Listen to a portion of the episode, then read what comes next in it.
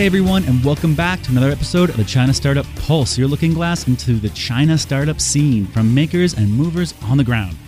I'm Ryan Chukin, your host for today, and we will be continuing our coveted 8x8 China Accelerator Speakers series. That is eight amazing individuals telling their stories of how they built and succeeded in China.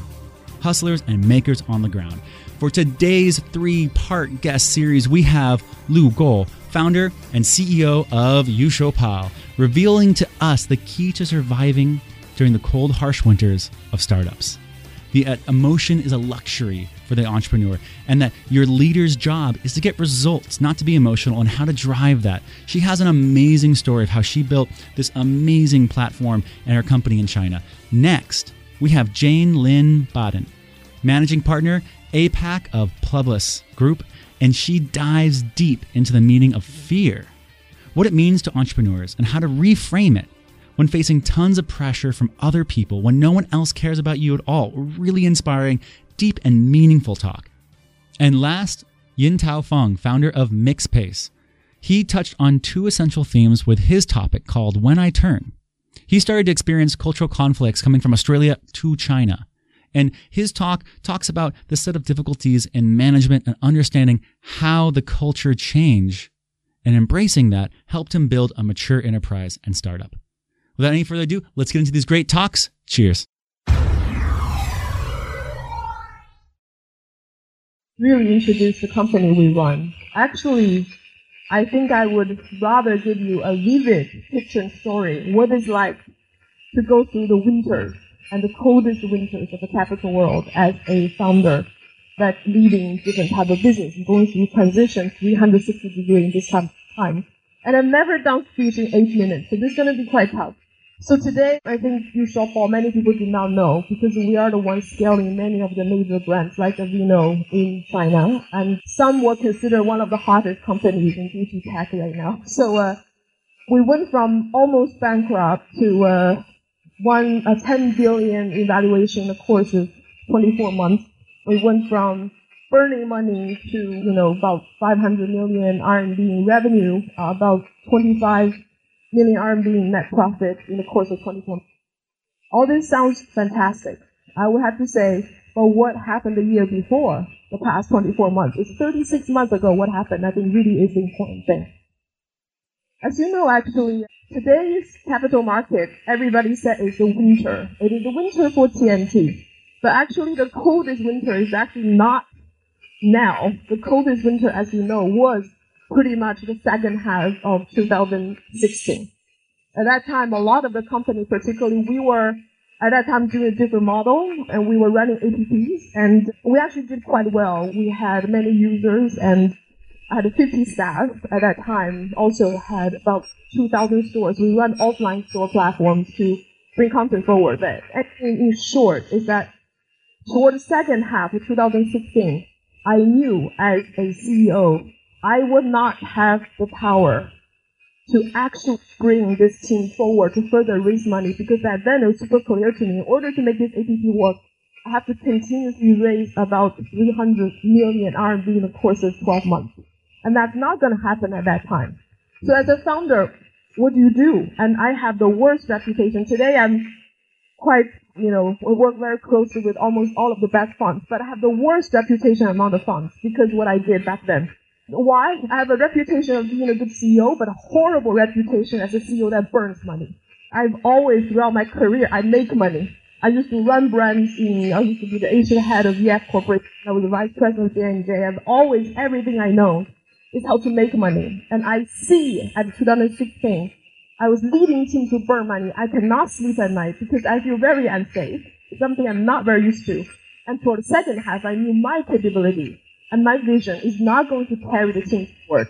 So what was it like? It was cut off my arms because one of the things I realized, all of my resources and assets are not possibly reinforcing each other. Have to say, I had what is the ultimate job as a CEO I think the ultimate job of the CEO is number one, do not let your investor down. Even sometimes it let you down. Okay? That's something you have to be super straightforward. Your job is to keep the company afloat as long as possible. the first question when you really face the winter, I think is ultimately really asking yourself, are you an entrepreneur? Or when you're facing difficulty, you want to go back to the job. As long as your answer is you want to be an entrepreneur, it is up to you to carry through it. And you know what will happen afterwards? When you start from doing an APP that needs a lot of traffic generation into building brands, scaling them up from zero, that means all of the three partners that was funding the company with you will immediately have to decide if they want to go on or not. And if they do not want to go on, all of their team will leave you one by one. I think the most difficult thing is not only that you're turning the company, doing something different to stay alive. The most difficult task to you at that time is actually when every people you love and work with you say, I cannot believe you do not stay true to what we believe. I cannot believe what you do anymore. It doesn't make sense. And people just say, I'm leaving you because you are letting me down. But you have to choose your fundamental job is to making sure the company has another chance to really bring the maximum potential out going forward, right? You will have people leaving you. You will have investors doubting you. You will have all the public bad, uh, bad, PR about you. And it's your job as CEO to say, I cannot afford to stay emotional. My job was never to be emotional about anything that's called management. My job is to get the results done. At that time, the result is to get through this. And interestingly, if you believe in yourself, you will find other people believe in you to join you, even though almost you're building a completely new company in the course of three months. At that time, I was even at many times doubting myself, can I really do this? Right? When I was in large corporations, I was the youngest, you know, Asia vice president. I was always winning. But this time, it doesn't matter. It's not about win or lose. You do not become an entrepreneur because you want to win. You become entrepreneur because you have a different type of blood in you. You don't feel satisfied anymore as rising up. So as that, then it's your job to say, if this is a burden you want to take on because you want to be that, you have to be responsible for your team and your investors. So what I do, eventually just, I have to learn to really, what I said, compartmentalizing my emotions. I think that is the most important thing for any startup that's going through what's happening today. And oftentimes I was fighting with investors. They said, you should not be doing this. Everything is about daily unique visitors, right? Everything is about 日活, about 月活.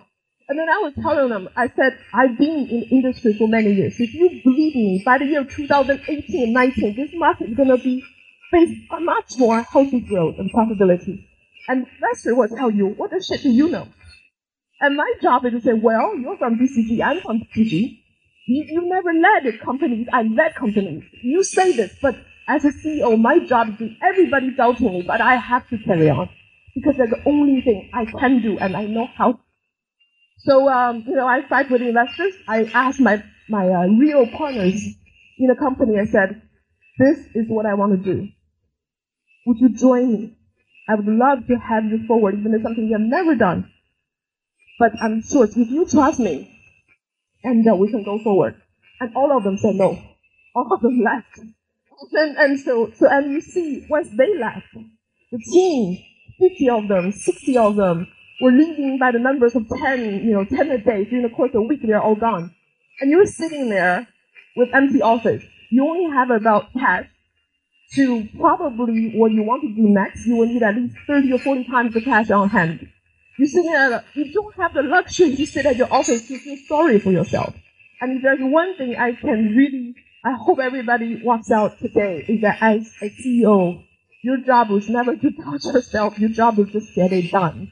Emotion is a luxury for a leader. What is most important is your responsibility. And if you believe in true learning out of the winter, in reality, winter means what?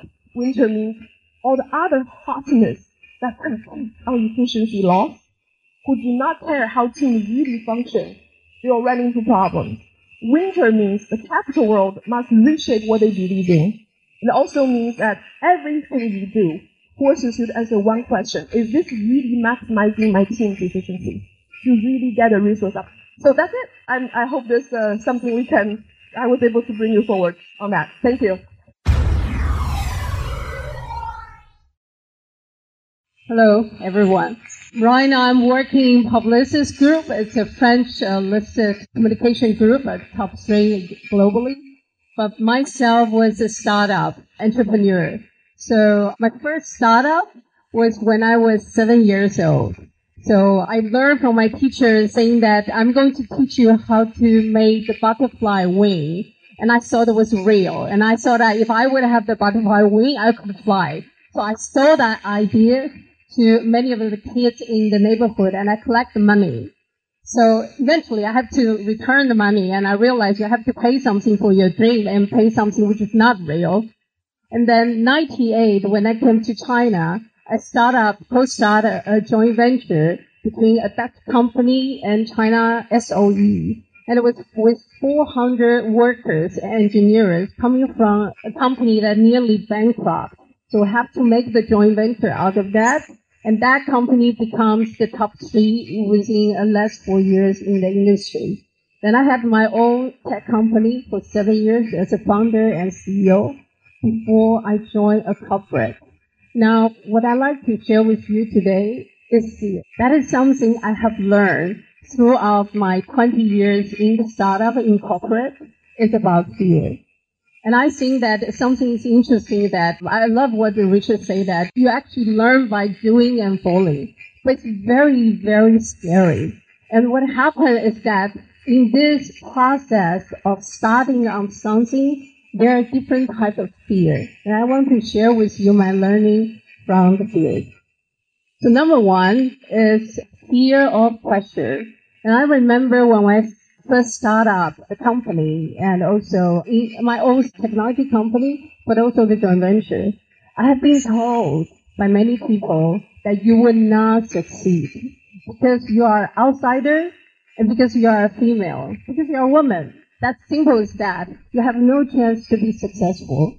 And I realized that sometimes that fear is that I'm afraid that I will be a joke.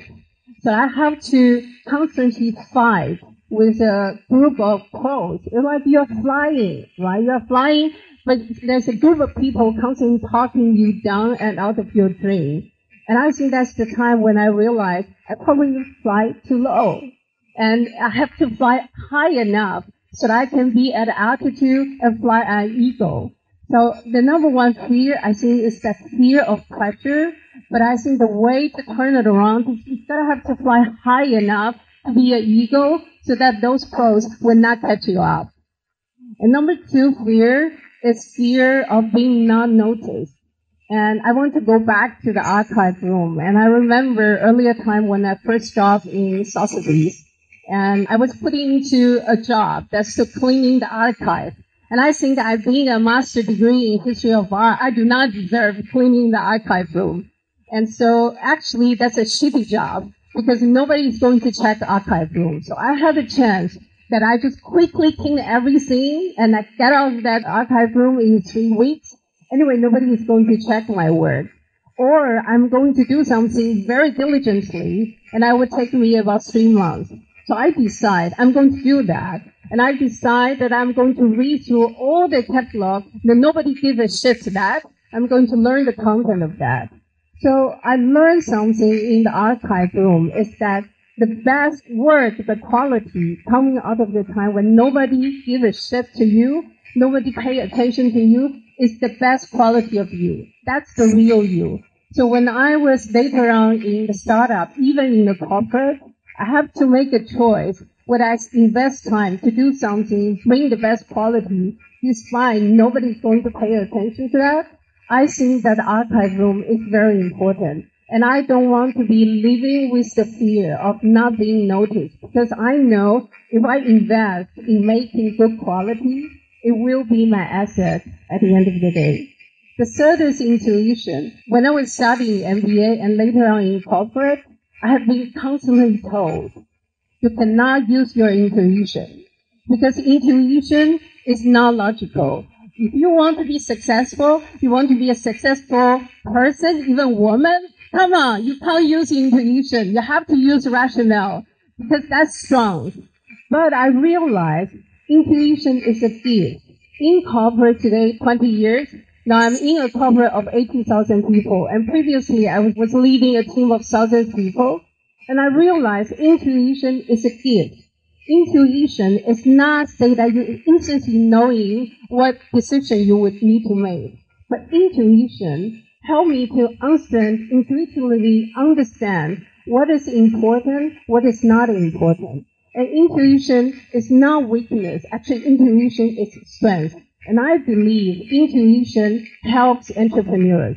Particularly if you look at animals, they survive in an uncertainty world with intuition. And I believe intuition helps humankind too. So in the startup world, we face so many uncertainties sometimes we need to apply our intuition in order to assess the uncertainty and do not discard intuition. And I believe intuition will help you. The last thing is the fear of falling. And I think that it's interesting to see that how some that sometimes you think about doing something once, doesn't work, it just walk away. And I have been in the digital marketing industry for a long time, particularly in China, clients are very impatient. And most of the time, if you try once, you fail, the client will tell you, say, it doesn't work. Try something else. It doesn't work. Try something else. And I realized that actually, if you want to be successful, if success is a matter of probability, persistence help you to increase the probability. Because if you keep doing something again, again, again, it trains your muscle, it trains your focus, it trains your intuition, and your success rate is higher. So I keep telling my client, if you only do once, you walk away. It's the same as you don't do that because then you don't learn. Your muscle is not trained. Your intuition is not increased. It doesn't help you to be successful again. Most of our successful clients that I have been working with, I realize they practice persistence and resilience so we give up. You, you don't give up in the third time. We probably need to give up at eighth time because that's the time we can really test and we can really be successful. So I do believe that the fourth fear of fear of you know choosing something wrong and failing is the best way to conquer that fear is to, to be resistant, to be resilient. The resilience will pay off. So I would say that that's redefine the fear Instead of fear, I think that we should encourage the other that we want to fly like an eagle and we want to embrace the time in the archive time, uh, archive room, and we want to apply our intuition and last is that the resilience will pay off.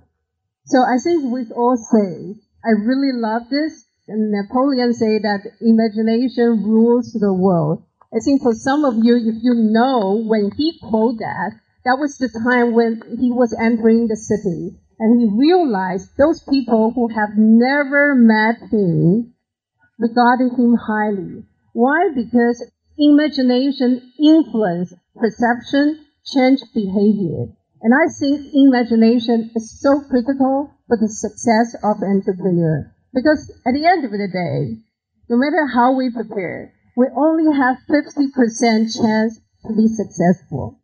So imagination can help us to prepare for the success. It gives birth to the success. It prepare our heart. It prepare our behavior. It gives us higher chance to be successful. So I believe that as entrepreneur, we need to exercise our imagination and that will help us to be more successful and increase our success rate. So at the end, I just want to encourage all of us that we do not let fear define us, but that's redefine the fear. Yeah. Thank you.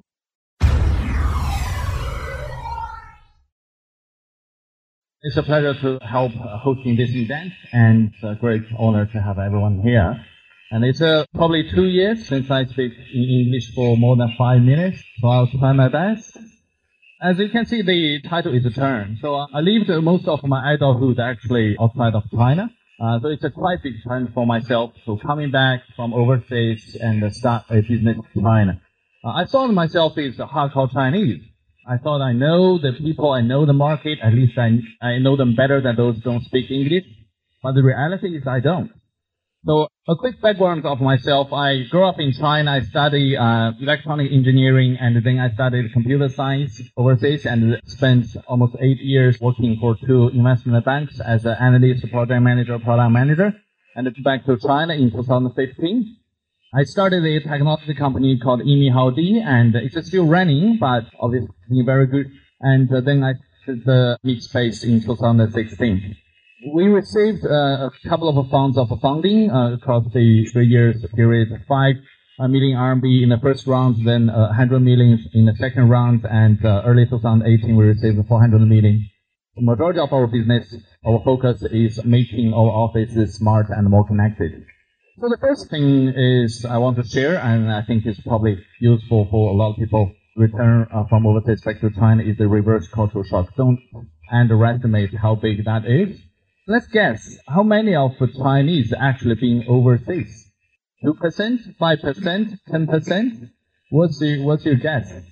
How many Chinese people actually ever been overseas? It's about two point three percent. So it's very very different from what we think it could be. And what's the percentage of Chinese actually holding a education higher than bachelor degree? Bachelor degree, only four percent.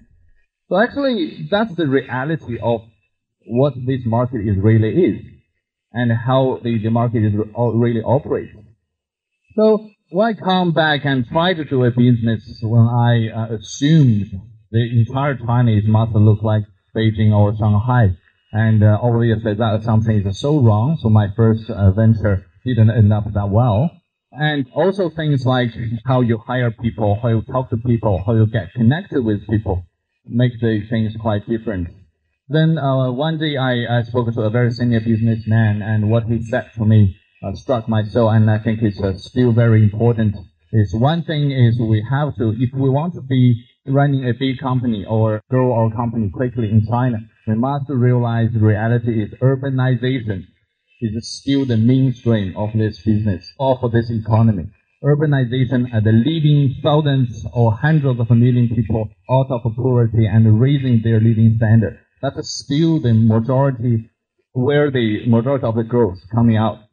So if we want to look at the grow our business faster and quicker, we must be aligned with that trend and be a part of that trend rather than any other things.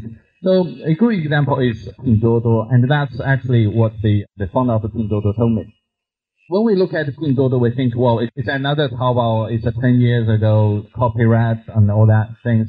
But the reality is what they're trying to do is they're trying to sell cheap and relatively good quality products to people who probably couldn't, could not afford them before. Like, well, a hundred dollar flat screen TV, things like that. So that's the first uh, term or first thing I, I transit. And another thing for me is from a big corporate to a startup. So when we work in big corporates, we get used to all those corporate cultures and surviving instincts.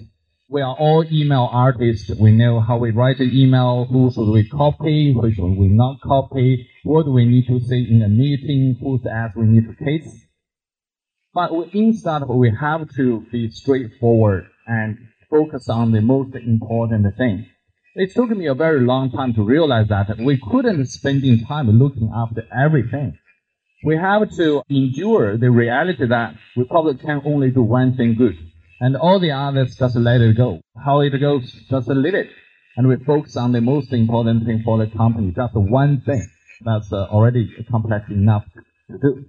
Another reality is uh, because we work for a big corporate and I used to work with A players and assume people around you should work like that. And you are so frustrated that you are working with certain people. And you couldn't find and couldn't hire them. Where did they go? So the reality is you are a small startup. Why good people join you? Even if you can find two or three good partners and co-founders, how could you attract very good employees join you? By spending a lot of time try to figure out how do I find them. And then I realized just don't waste your time.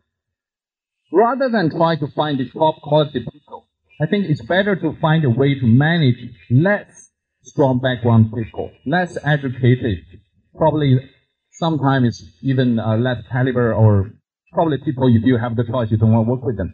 So to find a good way to manage them, train them, and bring them up. That's probably easier for a startup to survive, to survive rather always find the best people.